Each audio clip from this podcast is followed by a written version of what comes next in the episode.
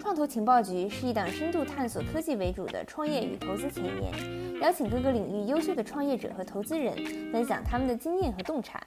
我们不仅关注商业策略，更深入了解每位嘉宾的思维方式、价值观和背后的故事，展现完整的创业旅程。Hello，大家好，欢迎来到这一期的创投情报局，我是 Crystal，我是 Misa。宠物是每个人的精神陪伴，就是我们这次呢也很幸运的请到了宠物创业者阿文，然后提到宠物，我自己个人是有一种非常温暖的感觉，因为我自己就养了一只猫咪，然后我们平时感情还挺好。是的，我们正好在录制的地方能看到毛豆米萨的猫正在玩，然后我们也欢迎阿文老师今天做客。Hello，大家好，我是阿文。对我们知道阿文老师是连续创业者，那您之前有没有什么比较有趣的经历？比如说您连续创业的过程啊，心路历程这个样子，愿意跟大家分享一下？有趣的，我觉得糗事很多。呃。觉得最有帮助，可能对大家来说最有帮助的事情，还是呃如何就是在增长做增长这件事情上的一些。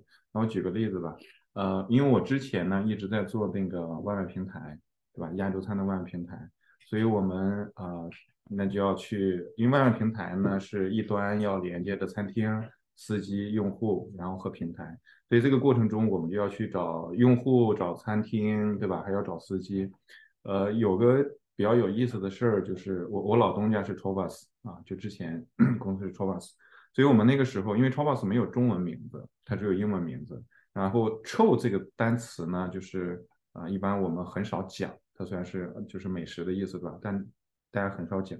所以那个时候我们给 因为疫情期间，我们给餐厅打电话的时候，餐厅就不知道这是个什么意思，然后他就经常。我们经常遇到的问题就是什么 bus，就是就是这种事情。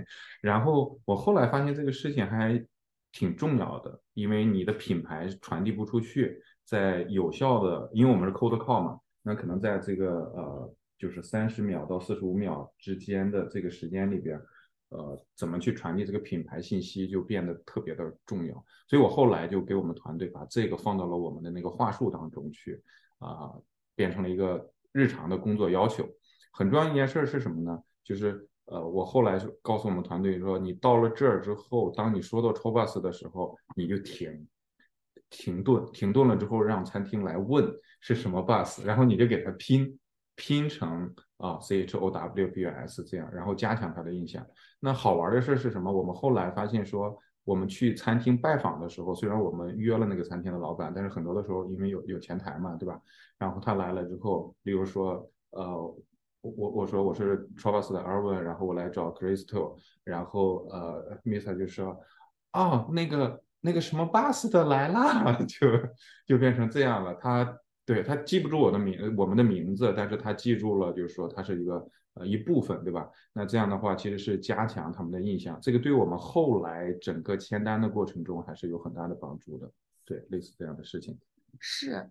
就是因为阿凡也分享了之前，就是说他的一些创业经历。那 Trobus 它是一个餐饮美食一个服务一个科技服务，嗯，那为什么会现在就是转向看重宠物赛道，或者说转向宠物赛道，就是为什么会有这样的转变呢？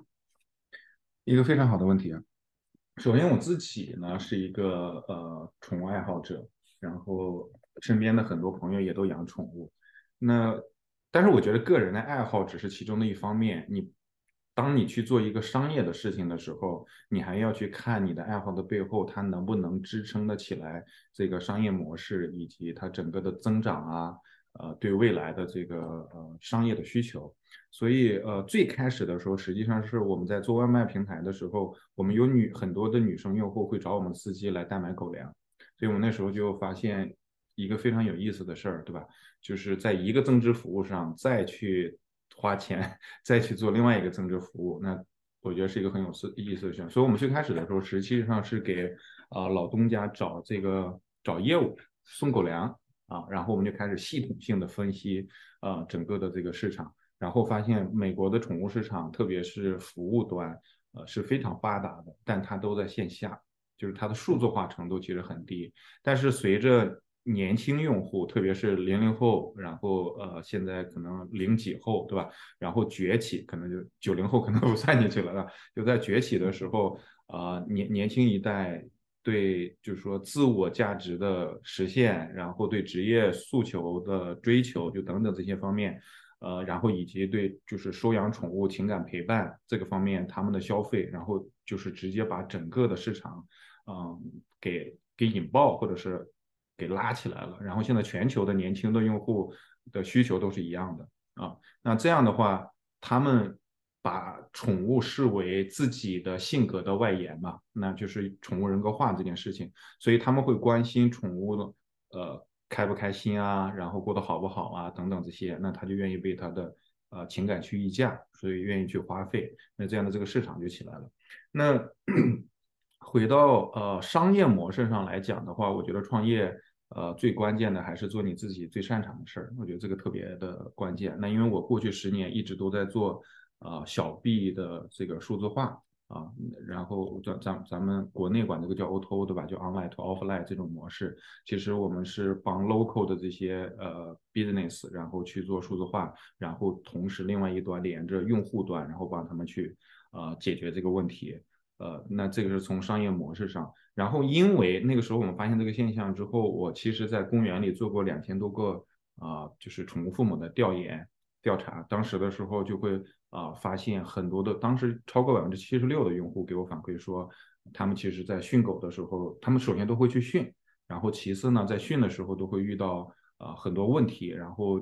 其中几个重要的问题，第一个是很难找到比较好的这个训练师，优质的训练师，所以很多的时候要通过这个朋友身边的朋友，然后来介绍，就一个口碑的一个传播。那另外一个呢，就要带着狗狗到训练师那那一端去，对吧？那这样会很不方便，而且很多用户的期待是说，我把狗狗送过去了，然后训好了拿过来。这个狗狗我让它干嘛它就干嘛了。事实上不是，是你过去了，训练师在现场教你，然后你再教狗狗，对吧？是这样子。其实真的就是我之前有一个室友，他养了一个狗，他说他呃每次花花钱要花五十到八十块钱去那个 train 狗。然后我说哦，那你的狗应该现在很听话。他说根本不是 train 狗，是 train 我，是来训我。所以你又提到另外一个一一一个很重要的问题，就是成本的问题。所以其实好的训练师现在啊，基本上要两三百美金一个小时。你就是去像 Petco、Pet Smart 这种啊最基本的那种的话，可能要六七十块钱吧，一一一次。对，而且是 group，它不是一对一，就这种六七十块钱是是好多人一起，好多狗一起。没错。对。训完了之后，很多的时候。呃，用户的说法就是训完了和没训没啥区别，所以你还要再去找训练师啊什么的。但很多人呢，其实都有自己训练的这个经历。那问题就是，通常你可能就是要去 YouTube 上去筛，对吧？因为有太多的内容，然后你筛，可能很多人在筛的这个过程中就放弃了。那就要找到匹配自己的内容，或者是怎么样高效的这个。那市面上其实就没有这样的 solution。这就是为什么我们做了 Training 这个 APP，然后帮助大家来。啊，训练狗狗这样一个初衷，所以从我们是从基于以上三个原因，然后切入到宠物这个市场里边来。嗯，明白。那听起来是从老东家中发现的新的需求，然后决定出来单干。那还有什么之前的工作内容是对这次创业很有帮助的吗？那这个太多了。对你，你怎么做产品，怎么找用户，对吧？就通常讲的这个 market fit，然后呃。或者你怎么冷冷启动啊？然后怎么样可持续增长？特别是对团队的管理、融资就等等，有很多很多的事儿，呃，其实都可以借鉴。因为我是就是在中国创业过，然后呃，在美国呢，呃，就是在创业公司工作，对吧？我是这样的，我在中国创业了七年，然后也是做这个相关的，都是做本地生活服务数字化。然后后来来美国呢，我是直接去了一个做外卖平台的创业公司做 CEO，然后就在这个领域里边就做了四五年的时间。然后在这个过程当中，呃，美国的这段经历里边，呃，对我其实最最大的帮助，我觉得我从一个就是直接到美国来工作，然后要怎么样快速的去了解美国的文化、商业环境，以及怎么样去领导一个团队去做增长啊，对吧？做业做业务，觉得这个呃还是给了我很多很多的这个呃帮助，或者说一些启发。嗯，那说到中美之间，你有什么感受到来美国以后创业思维方式上、逻辑上和中国创业不太一样的地方吗？嗯，这个还是挺多的。呃，其中一个很重要的是，呃，比方说像我们项目在早期的时候要融资的时候，我觉得大家就是投资人对这个啊风险程度的承受能力其实区别挺大的。就是呃，像硅谷的话，很多的投资人还是会为 dream 买单，对吧？就是为梦想买单，真的是支持。啊，创业者他投你的时候，很多的时候他就知道说这是一个风险投资，他也知道这个创业过程中艰难，他不会变成一个债务，对吧？那国内现在因为大家都知道，就是说早期的钱很难融，很多的时候它是一种债务和把要把创业者捆死。那这样的话，创业者很多时候可能就束手束脚嘛。那另外一个，我觉得用户习惯上也不太一样，就是国内往呃，那国内就是大家看好的都看好的。啊，这种项目一骑绝尘，对吧？然后所有的资本都往那一个项目上去投，像这种项目大概率它可以成功，成为独角兽。但是像硅谷有很多的项目，大家都知道，就是它可能在开始的时候一波三折，它也不是很容易，可能在 A 轮之前都很难融到钱。但是它的产品的基础打得很结实，然后到了 A 轮之后，它就可以爆发，就可以增长。那另外一个，呃，我觉得团队大家其实对创业这件事儿的理解，像硅谷的呃公司其实更。专注产品，而且很垂直、很专一，然后他更愿意去构建他的产品力，而不单纯的是模式的一个呃一个创新。那这个背后的逻辑实际上是用户会为这种事情来买单，就是你的产品足够的好，然后你让非常小众的用户呃都觉得你的就是你很懂他，其实他是愿意为这种服务来买单。那这样的话，我我们讲就是第一增长曲线是可以成立的，你可以赚到钱。你不需要烧钱，对吧？那这样的话，其实，在很多细分领域，你就呃可以做。这种时候做起来了之后呢，大的公司又愿意收购这类的公司，它又有一个很好的退出通道，那其实整个生态它就变得健康了。这还是有很大的区别。是，嗯，那阿润可以问一下，就是为什么选择 AI 和宠物结合呢？我觉得用技术创新，呃，其实这件事不需要教育嘛。就是用呃技术来改革传统的行业，帮助传统的行业呃去进行呃进行效率的升级，然后啊包含比方说怎么样快高效的去获取成呃这个获取客户，降低成本等等这些事情，我觉得这个事情是大家的共识。呃，不需要去教育。我们最开始的时候，一个出发点就是大家都知道，就是我们其实现在还没有 release，我们还在开发，就是那个动作捕捉。我们最好的一，我们最开始的一个想法就是说，怎么样帮助呃这些狗父母，然后他在训练的时候保证他的这个效果，对吧？就狗狗的父母，对，然后怎么样去呃保证他们的训练的效果？那这个过程当中的话，呃，我们就想什么样的技术可以。啊，帮助他。那我们最开始的时候其实是用这个动作捕捉，那这是一个 computer vision 的呃呃一一一一一个技术，对吧？然后呢，我们最开始的时候有一个呃问答的社区，我们发现很宠很多的宠物父母他在训练狗狗，除了训练之外，还有很多其他的问题，他需要去交互，需要获得帮助。所以我们最开始是有一个 Q&A 的这种。啊，问答的社区，但是我们发在运营的过程中，我发现一个很重要的问题，就是这个响应速度很慢，因为我们要让别的呃专家或者是宠物父母，然后来帮助另外一个宠物父母，那他的动机或者说他的时效性就很难，所以我们那时候就是想着怎么样去升级，那我们就开始去研究说，呃，用 L P 搭自己的这个模型，然后这个期间正好就是大模型就爆掉了，对吧？那爆掉了之后，我们发现哦，那这个跟我们有很好的结合，所以我们就把大模型和自己的小的模型就把它做了结合，结合了之后就变成了现在我们就是你你们都知道，我们叫 Pet GPT，对吧？然后帮助呃宠物父母去解决他在宠物护理这个里边的呃所有的问题，就专注解决这个垂类里边的所有的问题。这个就是我们怎么样跟跟 AI 结合到一起，它也是一步一步进阶过来的。嗯。哇，非常感谢阿润给我们分享这些干货。嗯，那 另外一个问题我想问，就是说，你之前提到你创业的那个 t r o b u s 那个项目是在洛杉矶，那为什么这次创业你选择是在硅谷创业呢？啊，我也澄清一下啊，超 boss 不是我创业的，是我加入的一个创业公司。好的，好的。因为我因为我们在同行啊，对，呃，我觉得创业这个事儿呢，呃，你的需求是啥？创业呢，第一个是人才，然后第二个是资金，对吧？可能早早期你需要投资，呃，第三个呢就是。怎么样去获取这些人才或者是呃资金的方法？呃，我觉得最简单的就是人才和资金在哪儿你就去哪儿，这样最高效。从方法论上来讲，这样最高效。所以硅谷的好处是呃人才资源集中，所以你在这儿可以快速的找到你想要的人，呃，找到甚甚至找到资金，对吧？然后洛杉矶的洛杉矶有它的好处，它可能文化，然后呃呃。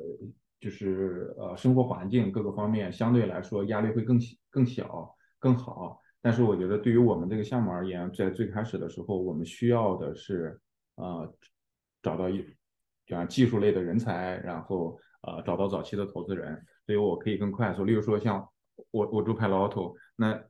派劳头就是很神奇的地方，对吧？在这儿你可以见到一众的 大牛，对吧？而且很容易，所以我可能开个车十分钟、二十分钟，我就可以过去。如果在洛杉矶的话，那我飞过来，然后我会，因为我们有团队在洛杉矶，现在，那我要经常去洛杉矶的话，我早晨七点钟出发到机场，然后大概八点八点钟左右，然后飞过去，可能到到了洛杉矶都已经十点了。我从机场出来要花一个小时，然后再到其他的地方，我大半天的时间就没了。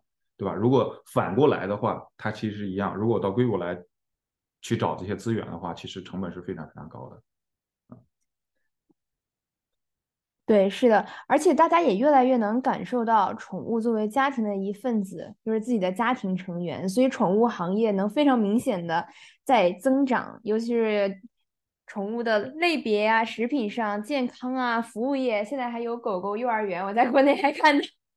对，所以您觉得未来宠物方向的创业机会，除了您在做的这个，还有哪里？比如说科技数字上的宠物健康追踪、智能宠物玩具、在线兽医服务，然后大致的一个增长趋势会预期是什么样子的？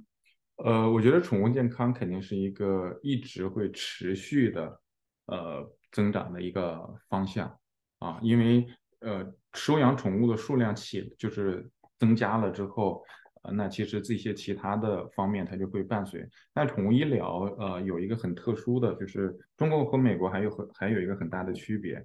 就美国的宠物文化因为非常的成熟，所以其实大家对待宠物呢是把它当做 family member。那这个时候他首先是愿意花钱去，不会出现像现在媒体上出现的中国，呃，国内就是对呃对待宠物的这种，然后非常的要不就是给。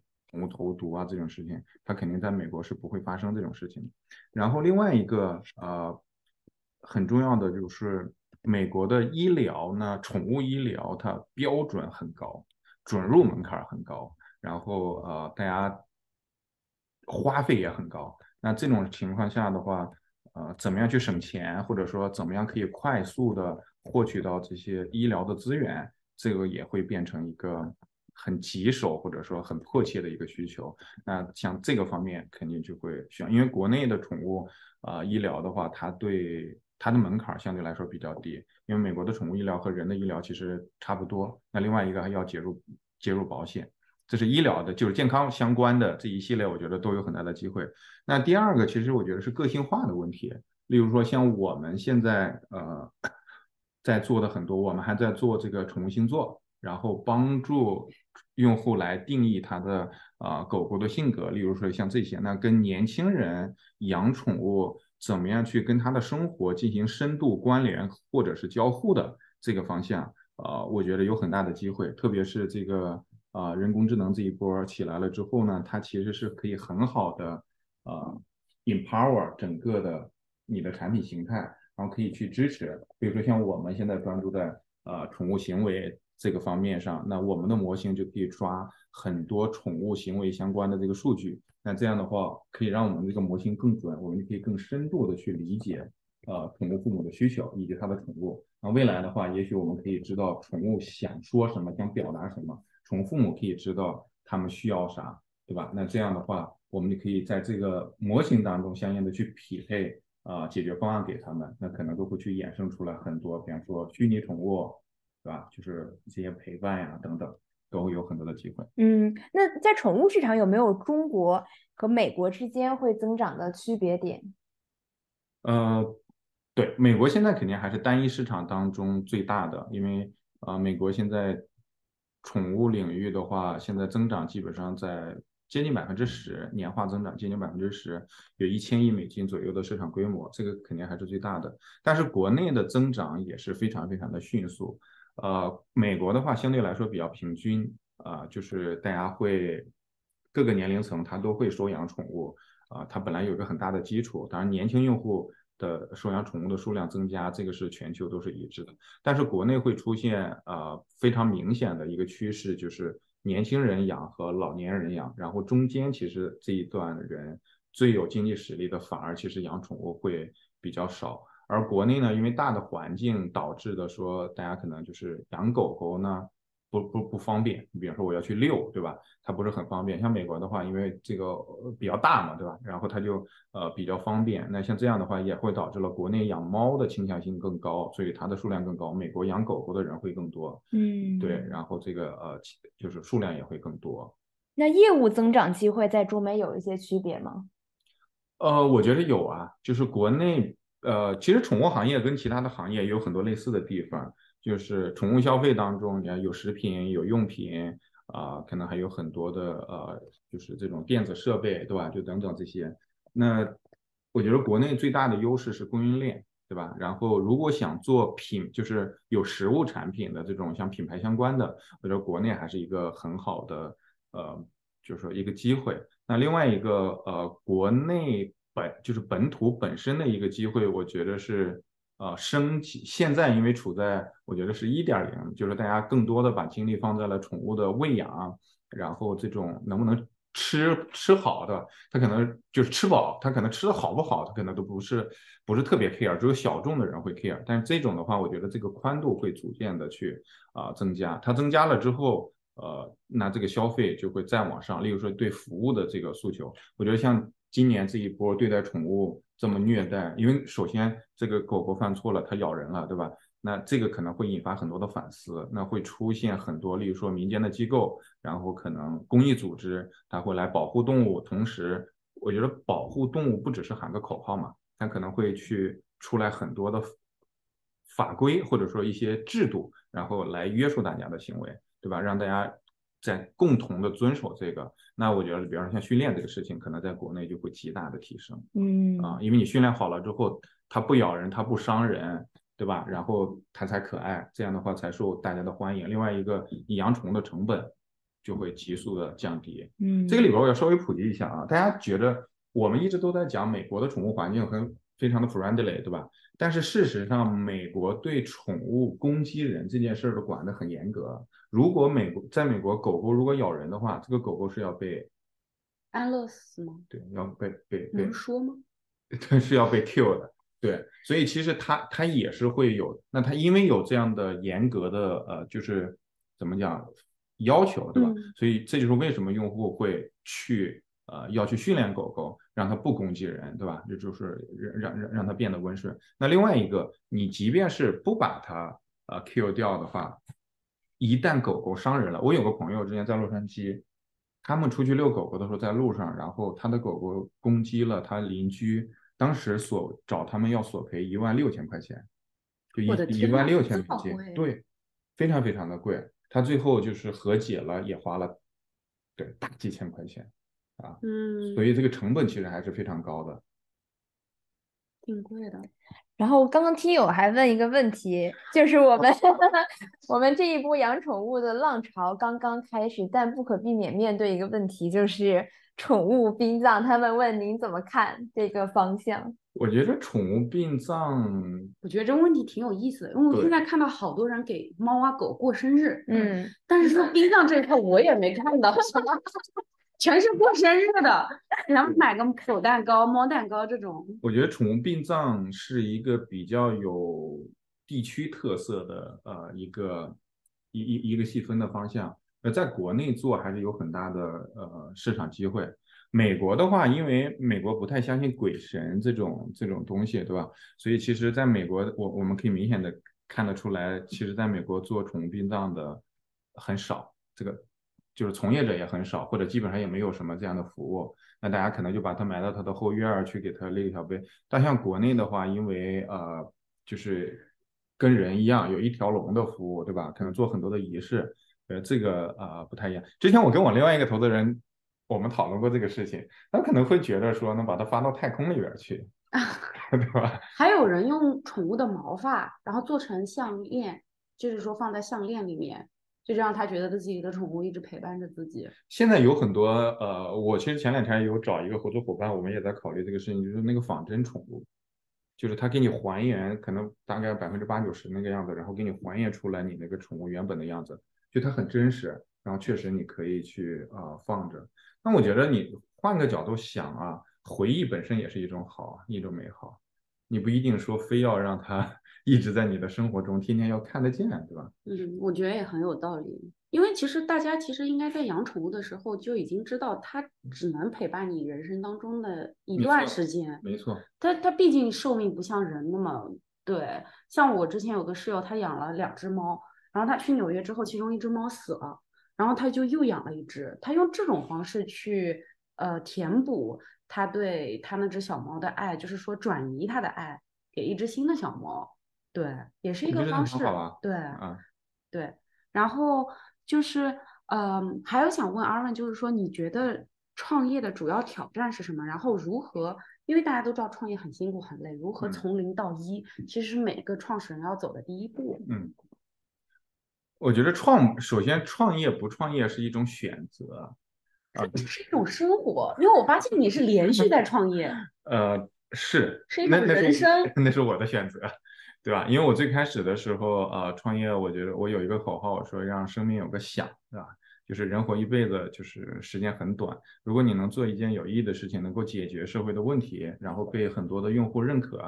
呃，当然这是一个很大的一个方向，对吧？那嗯，就是那个价值会很高。那另外一个创业呢，呃，概率很低。首先，其次，如果你真正能够成功的话，它对你的整个的生活各个方面的改变肯定也是巨大的。那对我自己而言，呃，我觉得创业最难的事儿，呃，还是是不是就是说你做的那个方向是不是你自己的擅长？因为有很多的时候，这就是。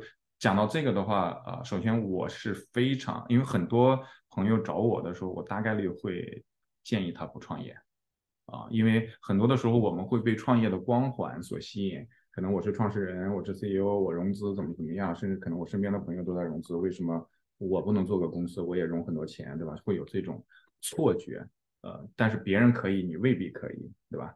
呃，这是第一个。第二个呢，呃，我觉得创业过程中就是。有很多很多的困难是你想象不到的，对吧？因为所有的难事儿最后都要到 founder 或者 CEO 这儿来，呃，很简单的事儿就是大家都能都能解决，那也也不需要你，对吧？那这种时候你缺钱少人，然后就是你你你怎么样保证这个事情还能够进行？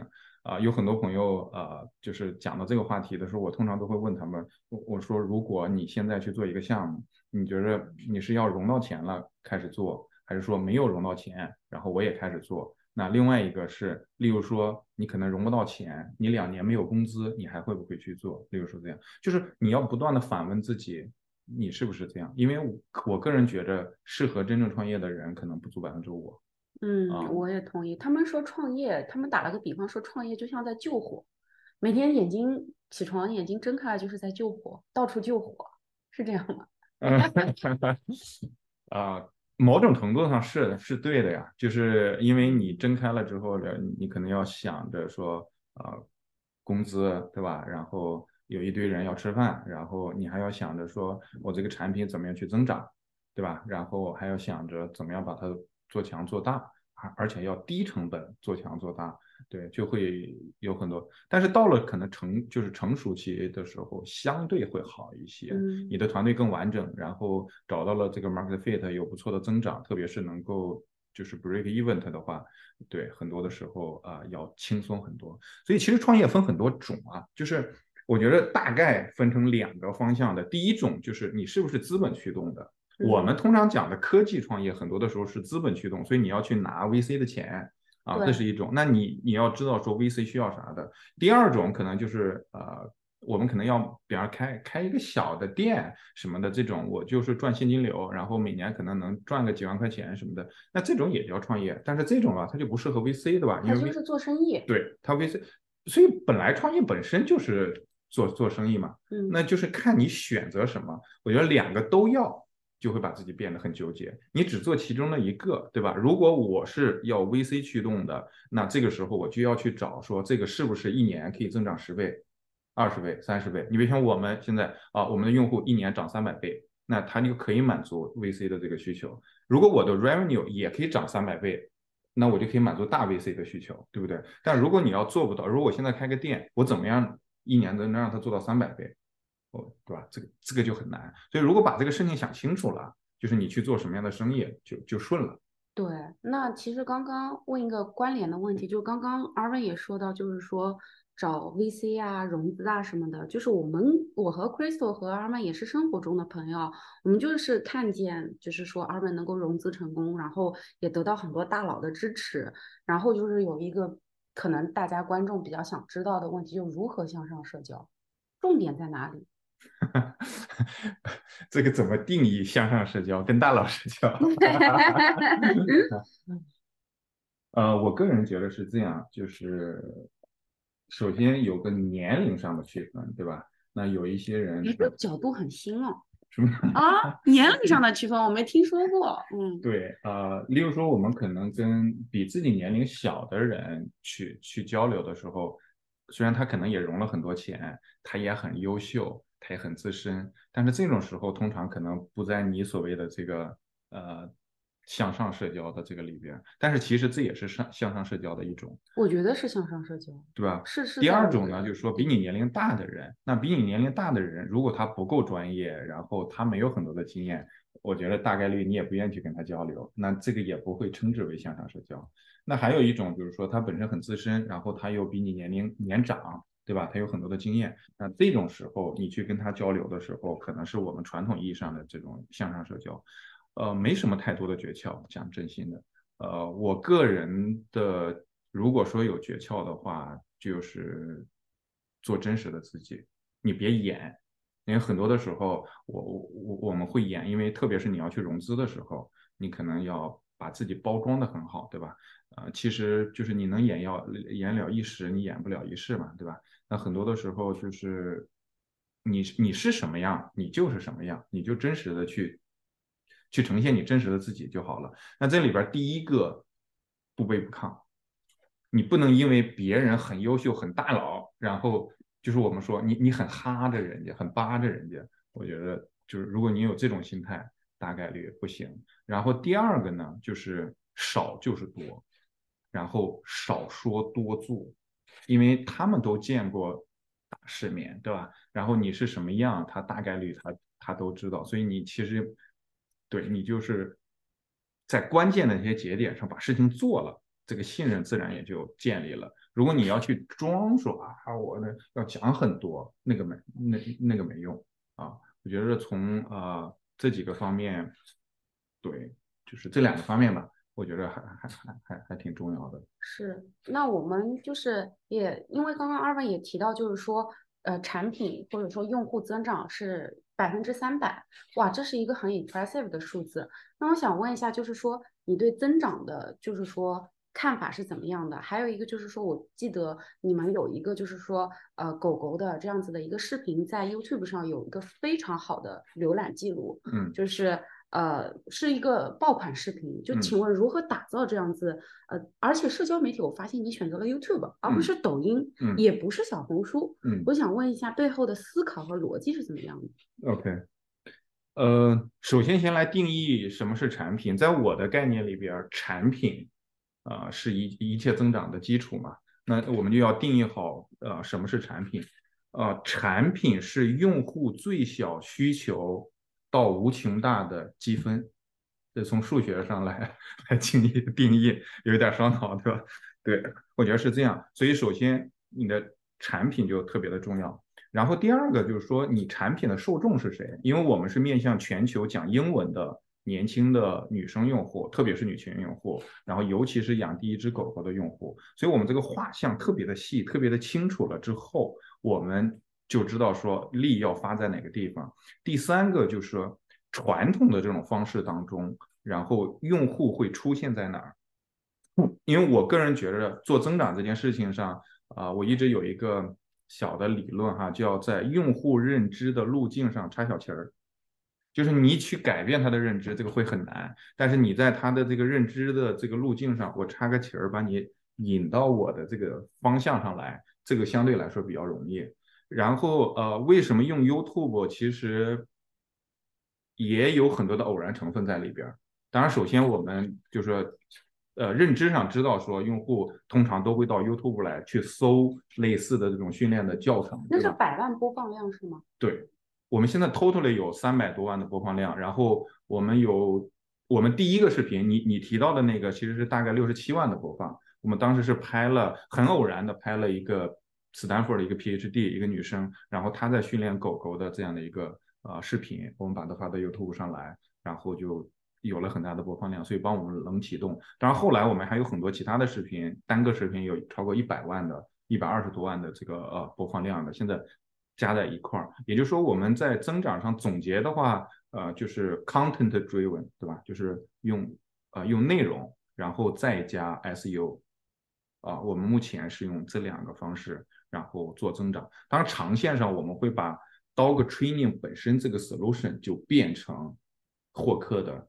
或者说增长的一个一个最主要的一个策略是，我觉得就是这些视频的受欢迎程度也侧面佐证了你刚说的，就是说宠物市场呃那个级别的增量和巨大的市场潜力。对，嗯，哦，对，那。像狗狗 training 也有很多的实体店呀，不过您这边也是前几个在做线上 training 的，我相信这个市场非常大，肯定很多人会发现这个机会。那您觉得您是如何区分自己的品牌或者产品的？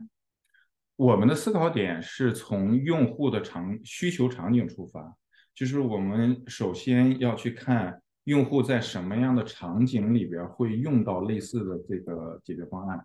无论是他是在家里自己训，还是到线下去找训练师训，然后这个过程中他的问题是什么？这个是我们的啊这个出发点。然后第二个就是我们怎么样去 deliver 更好的 solution 给用户啊？那现在的话，我们的一个基础观点就是呃，用创新技术或者怎么样用低成本的创新技术，可以快速的去尝试怎么样可以满足用户的需求。呃，那直接呈现出来的，你你们可以看到，像在这个 Product Hot 上啊，然后很多的用户给我们评论都说。呃，我们的呃这个产品非常的有科技感，相比于其他的呃做个它它它很有科技感，因为我们里边有很多嗯像智能社区对吧，像 AI 这这样的一些东西，可以很高效的帮助他们。我觉得这个对年轻人而言就已经不需要教育了，我们要想的是说怎么样在他的这个需求点上，然后给他更好的啊解决方案，所以这个是我们的一个啊出发点。嗯，是。就我自己本人也尝试过几次创业，不管是科技方向的还是内容方向的，我觉得在选合伙人或者一起共事的小伙伴中，也有一些自己方面的思考，所以就想向您请教一下，尤其是您也有远程在洛杉矶的团队和员工，您是怎么样来挑选合伙人和共事的小伙伴，以及远程方面大家如何高效管理？嗯嗯，组队这个事儿。呃，一直是实际上一直没有什么太好的标准，呃，我一直觉得合伙人是碰来的，不是招来的，也不是找来的啊。你不是说你身边的人多熟他就适合，因为创业这个事儿他可能不适合啊。也像谈恋爱一样，得有一些 chemistry。对，呃，没错，我跟我 partner 认识啊，就特别的符合男孩子的这个 这呃这个爱好。我们俩是在斯坦福打篮球的队友。所以我们其实是在生活中，然后在爱好上有很多共同的地方，然后呃，我们就选了。关于团队管理的话，或者说整个团队怎么样持续的去搭建，呃，我们现在目前呃，重点的是用任务管理，就是我们每周有这个工程师的任务，有设计师的任务，然后我们是以任务然后来管理，我们不以时间长度来管理，所以这样的话可以充分的保证说大家交付的这个结果它是有效的，然后它它是就是大家认可的，然后就可以让我们整个的产品往前去推进。啊，呃，你你提到这个问题，呃，给我们带来一个很很大的挑战，可能未来也是我们的一个挑战。我们也在尝试，就是我们现在是完全的远程，对吧？呃，那这种的话，我们在未来怎么样去塑造公司的文化，然后以及怎么样啊，团队再大了之后，怎么样更深入的去管，这个对我们来说都会有巨大的挑战。所以，我们公司现在有两个基本的文化基础啊，有两条啊。第一个呢叫原始信任。啊，原始信任的解释就是选择即信任，所以无论是我选择这个小伙伴加入我们团队，还是小伙伴选择加入我们团队，我希望这个就是大家都有有一致的这个认可。然后第二个呢叫归零的心态，其实呃，无论是你有经验还是没有经验，你是大厂的还是你是呃名校的，你最后去创业的时候，你会发现说这个事情其实非常非常简单，就是用户的需求是啥，你只要找到那个。然后哪些用户愿意给你付费，你就去找。那这件事情，说你愿不愿意沉下心来，趴到一线去跟用户一起去 figure out 这些问题，找到它，就变得异常的。特别是有光环的时候，例如说啊，我是连续创业者，然后我融到很多钱了，然后我我我是名校毕业的，对吧？这种时候你可能会有这种心态，就不愿意花，说啊，那我把这个事情交给团队的人去做。对吧？那这个时候你可能就找不到，所以你像我自己现在还会去 work in 到各个的店里边去啊，跟客户谈，去挖掘他们的这个需求。所以就说归零的这个心态，我觉得也特别的关键。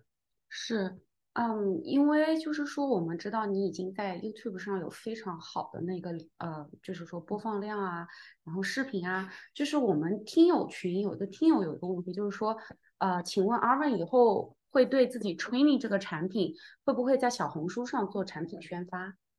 产品宣发是吧？呃，这个肯定会，呃，只说是阶段性的问题。因为目前这个阶段，我们不只是针对咱们华人，虽然我是华人，但是我因为我们是针对就是讲英文的用户啊，但是我们在下个阶段会全范围的对，呃，下个阶段我们会去做就是。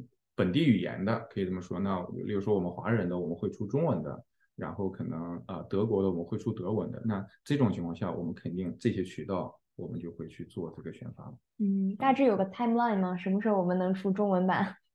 中文版我觉得那如如果我们下一步一旦要做这个，肯定中文就会首当其冲，因为自己首先我我是华人对吧？然后对对咱们整个中文的环境也比较熟悉，这个应该很快啊，我我觉得是是。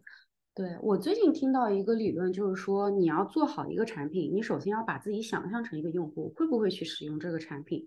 以自己成为一个用户的角度去想，哦，这个产品我是否愿意去使用？它吸引我的点是什么？就我们也想问，就是说，在阿文的眼中，宠物的主人在选择宠物产品或者服务的时候，他们最关心的是什么因素呢？呃，最主要的，我觉得很多时候还是一个第一个还是成本。啊，就是我我觉得这个和我们自己选择一个就是给人用的服务也是一样，就是我们选择的时候可能要第二个还是嗯，就是方便的程度，对我是不是非常容易？然后第三个我觉得才到了呃，就是你这个产品本身的体验是啥？就用户首先是它是一个大漏斗嘛，用户首先要去我有这个需求之后，我会去筛。对吧？然后其次之后，我筛完了之后，剩下来，例如说他筛筛到 training 了之后，他进来了，他 download 了我们的 app 了之后，他会会不会就是这个 app 给他的体验整体上能不能帮他解决问题？这个边如果不行，他就 quit 了，对吧？quit 了之后，他会去找别的。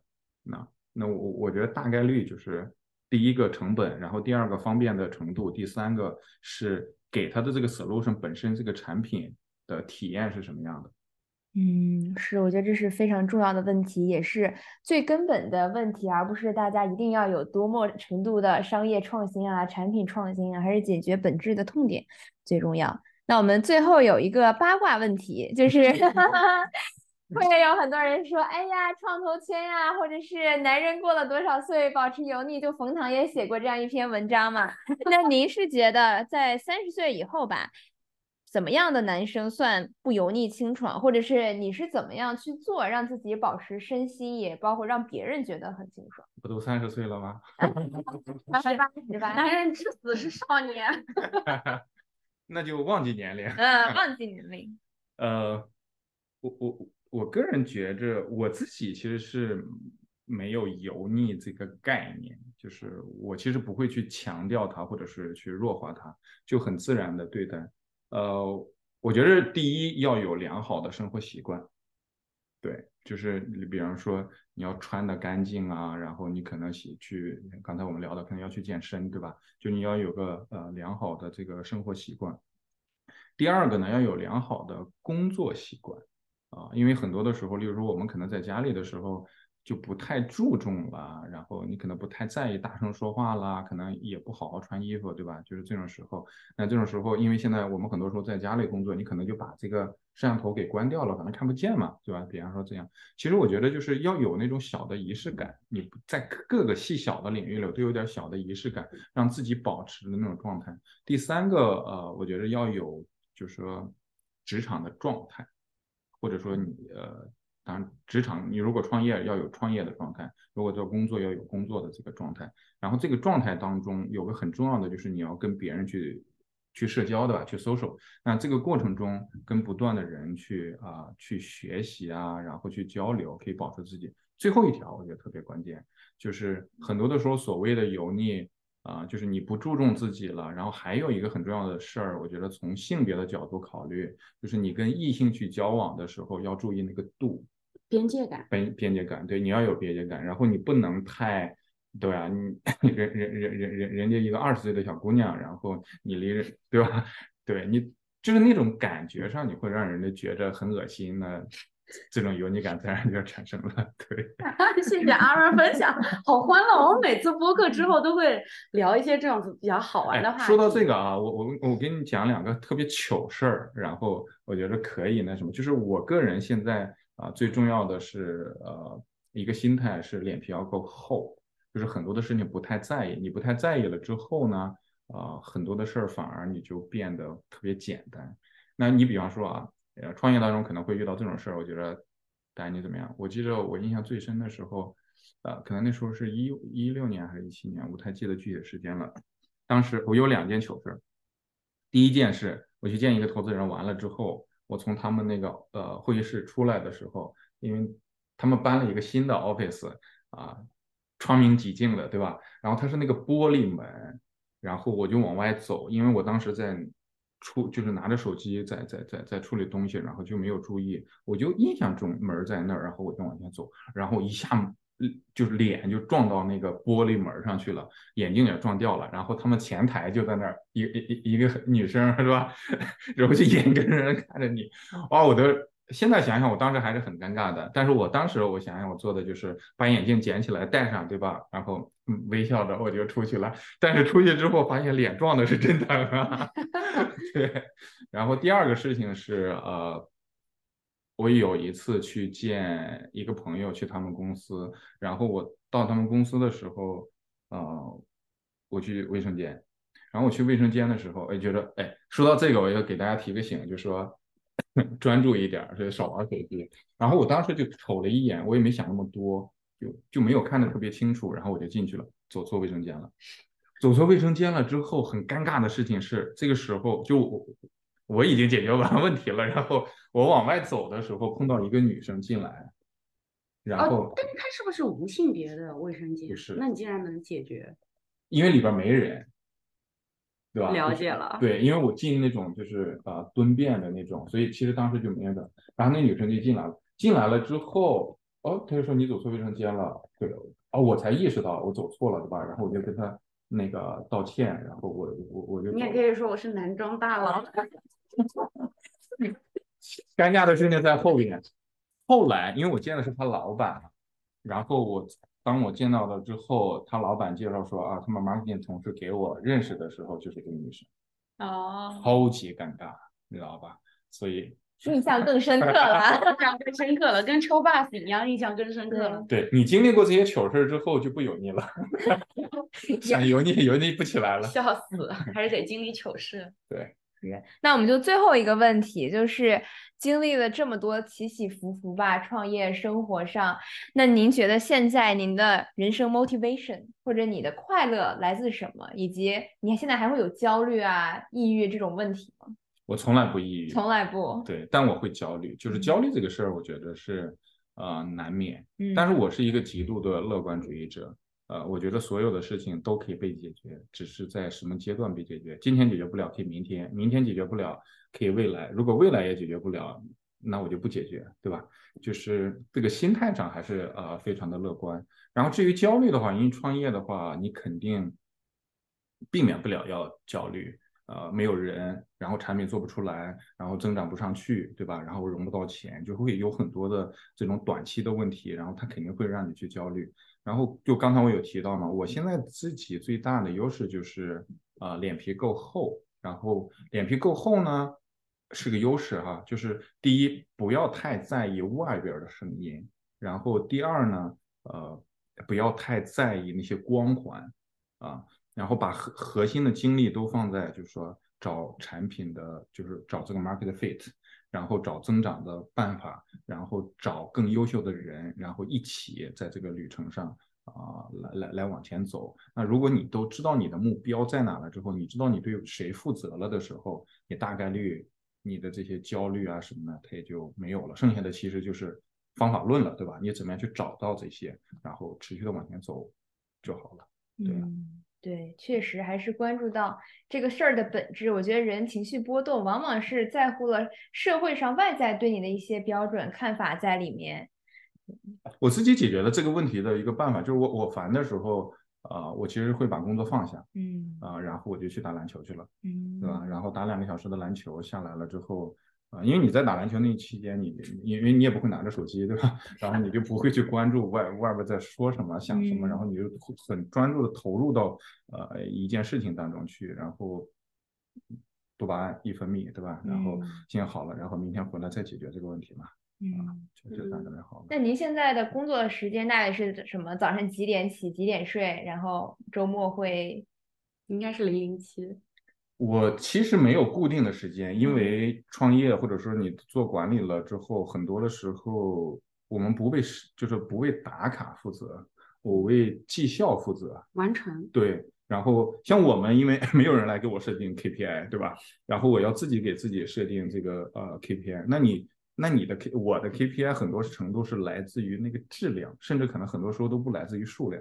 就来自于质量，例如说，我要现在找到一个目标的客户，那我要用这个客户验证我的产品是不是跑得通。我其实要找到他是不是目标，那这个是不是目标客户？那你目标客户怎么去定义，就变得异常的呃重要，对吧？呃，就会变成这样。我通常的话，呃，一般早晨是七点钟起，但我睡觉的话，呃，一般反正十二点钟之前也不会睡啊。忙的时候就会到两三点这样。我就我其实还。经常性的两三点钟啊，这样了解了。哎呀，非常感谢阿文给我们分享这么深度的宠物呃赛道的创业，以及你自己个人对创业本身这件事情的理解。我觉得今天收获还是挺多的。谢谢你们两个，谢谢阿 文，高兴跟你们交流。行，感谢，这就是我们这一期的创投情报局，我们下期见，拜拜，拜拜。这就是本期的全部内容啦。各位精神股东们可以加入创投情报局的微信群，在这里可以交流、宣传产品或寻找合作伙伴和潜在投资。想要进群的股东们，可以在 Show Notes 里添加我 Crystal 或者 Milton 的微信进群。期待与大家共同探索创投的全貌。